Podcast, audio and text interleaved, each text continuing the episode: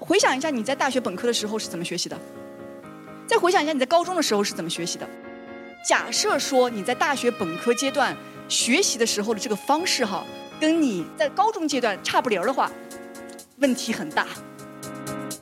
你问对问题这件事情，首先是个问题。你问的这个问题是只有一个解吗？还是有复选个解？有时候甚至说实话，可能没解。谁说我一定会在中国工作一辈子啊？谁说我有一天不会去南美呢？谁说我有一天不会去欧洲呢？我的人生板块当中，我还没去过欧洲工作和学习呢。所以人生当中的很多的可能性，这种技能哈，完全是可以靠现在去不断的去累积的。但你要拥有的是什么？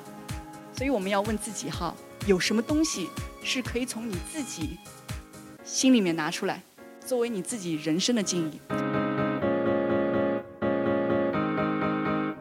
我们讲到跨专业融合能力和那个创造性问题解决能力，这些哈，我想告诉大家，基本上都是在大学本科阶段，或者是硕士阶段、博士阶段，一个年轻人可以完成的。在这里，我特别特别提醒，我特别特别提醒大家，如果你不幸在大学本科阶段没有能够完成这些的话，可能你现在要补课，可能你现在要补课。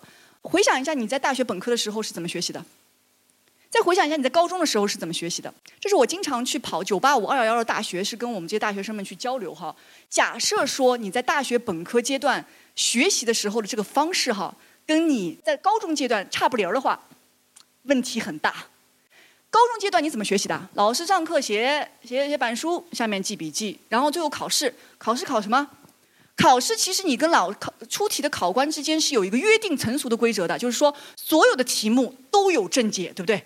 而且是有唯一的正解，最多是个复选题吧，但一定是有个唯一的正解，这是你跟考试老师之间的这互相之间的这个默契。但是真正的社会事实上是怎样的？很多的问题，首先问题本身都需要你去定义。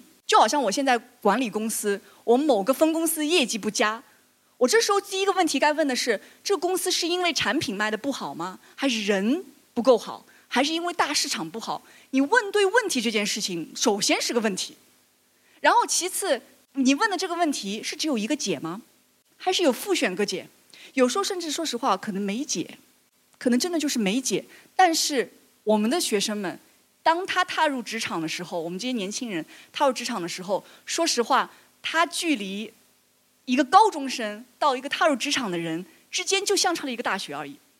所以大学阶段，如果你的思维不能从应试的这种做题的这种方式去做一个转变的话，你可能踏入社会你会觉得很痛苦。社会和企业对你的要求貌似很不一样，跟大学教授和老师们对你要求非常的不一样。而且大学里面老师还不会盯你，不像班主任这样作业没完成，我告诉你爸妈啊，你不来上学都没人管你，你最后毕不了业呗，对不对？所以说，如果上大课的时候你还是在那按部就班记笔记，在大学时候就完蛋了。而我们需要的很多的学生哈，在思考辨析能力和跨专业融合能力和创造性思维能力，其实都是在大学选择什么样的专业不重要，你需要去懂得去淬炼自己的思考辨析和创造性问题解决能力的等那部分。我说实在，大学本科阶段没想过这些，但我很幸运，我只能说我非常 lucky。为什么？我在大学三年级的时候转到商学部，非常幸运的进入到了我的那位教授藤本教授的他的那个研究小组里面。这个小组里面就只有十个人，十来个人。我能够跟当时的硕士学生和博士学生一起去做产学研究，我跟着教授一起去跑工厂，去跑各种各样的我们称为叫做有市场管理现场的这些地方。跑完这一圈之后，我发现我的这些思考辨析能力和创造性问题解决能力绝对不是仅限于一个工厂的，只只仅限于一个教室这么简单，对不对？所以。很多的我们的学生，如果你只是按部就班的完成了自己大学本科学习的话，你很有可能在这些能力的淬炼上面会碰到问题。我也告诉大家哈，其实跨专业融合能力这件事情，其实很多大学本科的呃那个教授们，他们已经在着手在做改变了。现在嗯，大学里面有很多的一些跨专业的学科，应用经济学、数据科学、商业分析，从来没有听到过这东西到底是学什么的。而这些专业都是当下这个社会。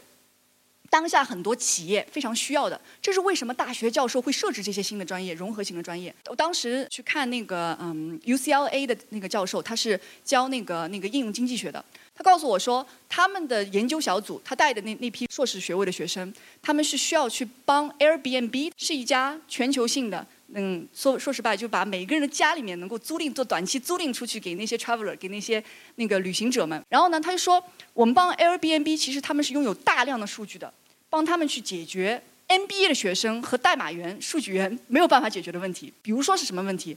定价问题。他说什么定价问题？同样的。在一栋楼里面，在一栋楼里面，两家租户同样的户型出租房子的时候，这两家租户把他们自己的那个房子挂在 Airbnb 的网站上面和平台上面，希望能够出租出去。因为两者之间是没有信息互通性的，他们可能在同样条件下出的价格不一样，会造成的结果是什么？如果不恰巧那个你的那个租户他租了一个更贵的，或租了更便宜的。然后呢，你作为那个业主来讲的话，你很有可能出租出去的时候，你发现总是出租不去，为什么？有个比你更便宜点。所以他说，定价这件事情在同等类似条件下，究竟怎样才是最优化的？是 Airbnb 现在的那个管理层们最头疼的一件事情。而定价这件事情，其实在这家公司大数据的这家公司里面，它是一个很综合的问题。像我这样的 MBA 的人做不了，为什么？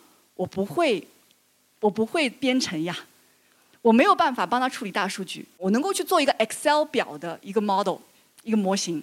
但 Excel 表大家都知道，那个能处理上千上万个数据最多了，不可能处理几千万甚至上亿的这种数据，早都你电脑都是宕机了，对不对？Excel 表根本就 run 不起来。而需要的是会编程，但是会编程的人，那些代码员他不会的是什么？商业头脑。所以应用经济学和商业分析这样的数据科学这样的一些专业，就是把商业还有工程学当中的那些计算机科学融合在一起，希望能够帮现在当下的企业去解决这种融合性的问题。还有一家公司，大家都知道 Beats 耳机吗？Beats 耳机就是那个非常火的那个、那个、那个耳机，他们是被 Apple 苹果所收购的。Beats 耳机的创始人叫做 Iovine and Young，两位啊那个非常杰出的音乐人和那个创业者，他们当时发现就是说，哎呀，那个我在市场上根本招不到那种又会设计，又懂得艺术。然后呢，又懂得商科，因为他们是做的 technology 的这种产品哈，又懂得具有一定的工科背景的学生，我找不到这种综合型的学生，那我怎么办呢？我干脆捐钱给学校，让学校帮我培养吧。所以呢，他们捐了七千万美金给那个南加大，设立了一个叫 Ivan and Young Academy。这个 academy 里面学所有的学生哈，从大学一年级开始所学的，全是跟我刚刚讲的商业、项目管理、设计、工科。这些所有的那些专业相关，最后出来的是什么？出来这些学生拥有融合型的专业的这种思考能力，他最后能够为啊我们当下的这些企业所服务。所以啊，我们需要做的是什么？真的是利用好当下这些机会啊！在座的各位的年轻人，可以第一重新返到学校去学习；第二，可以利用自己的很多课余时间。你如果你需要的话，你甚至可以去上很多的一些慕课的网站，可以学习到很多的一些课件。你可能认为。一定要去到那个学校，在在那现场才能学吗？不是，线上完完完完全全可以去学习。所谓的技能和能力，说实话哈，一直变。所以我只是列举了其中几种类型，什么外语竞争力啊、跨文化适应力啊、职场技能。但我想告诉大家一个不争的一个事实，就是这些与其说能力，更加有点像技能；与其说能力，更加有点像技能，并且不同的时代要求的会不一样。当年打字机很重要，学会打字很重要。到后来发现幻灯片很重要，你会画幻灯片很重要。现在还有人用幻灯片吗？没有人用。PPT 很重要，但是我相信那个十年以后，我们去呈现自己 idea 的方式，绝对不是我背后的这个 PPT，绝对是更加多媒体的这个方式。而我们需要做的是什么？不断的去学习这些部分。而外语竞争力也是一样。以前我们所有人都想学的是那个那个英文，对吧？然后呢？你们现在知道吗？美国私立学校当中，超越西班牙语，成为最顶尖的，现在最最热门的那个外语学习，你知道是什么吗？中文。中文。然后我们再问问自己的孩子，中文学得好吗？所以其实，嗯，包括我自己个人哈，那个嗯，在外语学习这件事情上面，还在做继续的努力。呃，是从呃一年多以前开始学习西班牙语。谁说我一定会在中国工作一辈子啊？谁说我有一天不会去南美呢？谁说我有一天不会去欧洲呢？我的人生板块当中，我还没去过欧洲工作和学习呢。所以人生当中的很多的可能性，这种技能哈，完全是可以靠现在去不断的去累积的。但你要拥有的是什么？刚刚讲的底层能力。然后你去判断这个时代，去观察，用敏锐的，包括今天来过来听讲座，去看 Eco Talks 当中很多的一些其他讲者们去分享，大咖们去讲当下的情势是什么。但这些情势对你来说重要的是什么？当下需要的东西是什么？你可以来决定自己是不是要去学习，是不是学习这样东西符合你的个人价值观，为你所设定的人生目标。是的话，那就学，因为你拥有了，已经拥有了非常强的根源能力。如果没有的话，逼自己一下，怎么培养自己的根源能力？先从去健身房开始，先从去健身房开始。